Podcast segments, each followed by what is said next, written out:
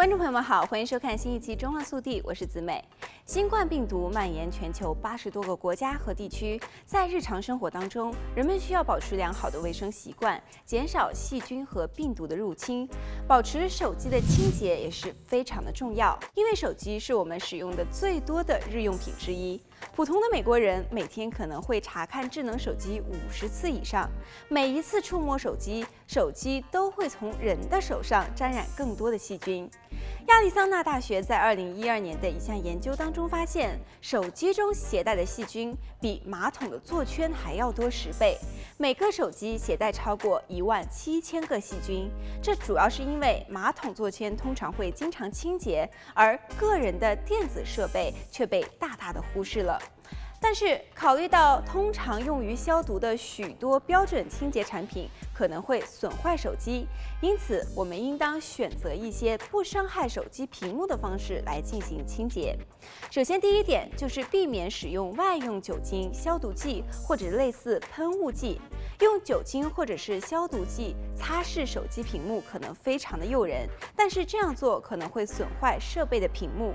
手机上其实都有涂层，可以防止手上的油脂附在手机上，并防止指纹弄脏屏幕。随着时间的推移，涂层会有磨损，但是使用清洁化学品只会使涂层剥离得更快。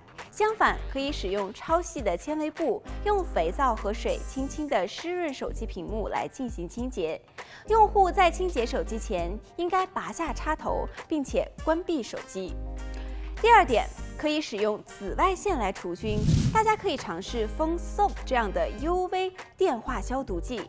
该消毒剂使用 UVC 光分解细菌。这类的产品是一个小盒子，可以用 UVC 光束对手机来进行消毒。第三点，如果手机有外壳，可以清洁手机壳，这可能是对手机进行消毒最有效的方法，因为外壳是最经常与异物接触的地方。第四点，保持双手的清洁更加的重要，这样能够最有效地降低手机上沾染细菌和病毒的可能性。除了给手机消毒之外，我们还是要与手机保持适当的距离，建议时不时的离开一下，放松眼睛、双手和颈椎。此外，公共交通当中、卫生间内接触过公共物品没洗手之前，都最好不要使用手机。好了，本期节目到这里就结束了，祝大家生活愉快，我们下期再见。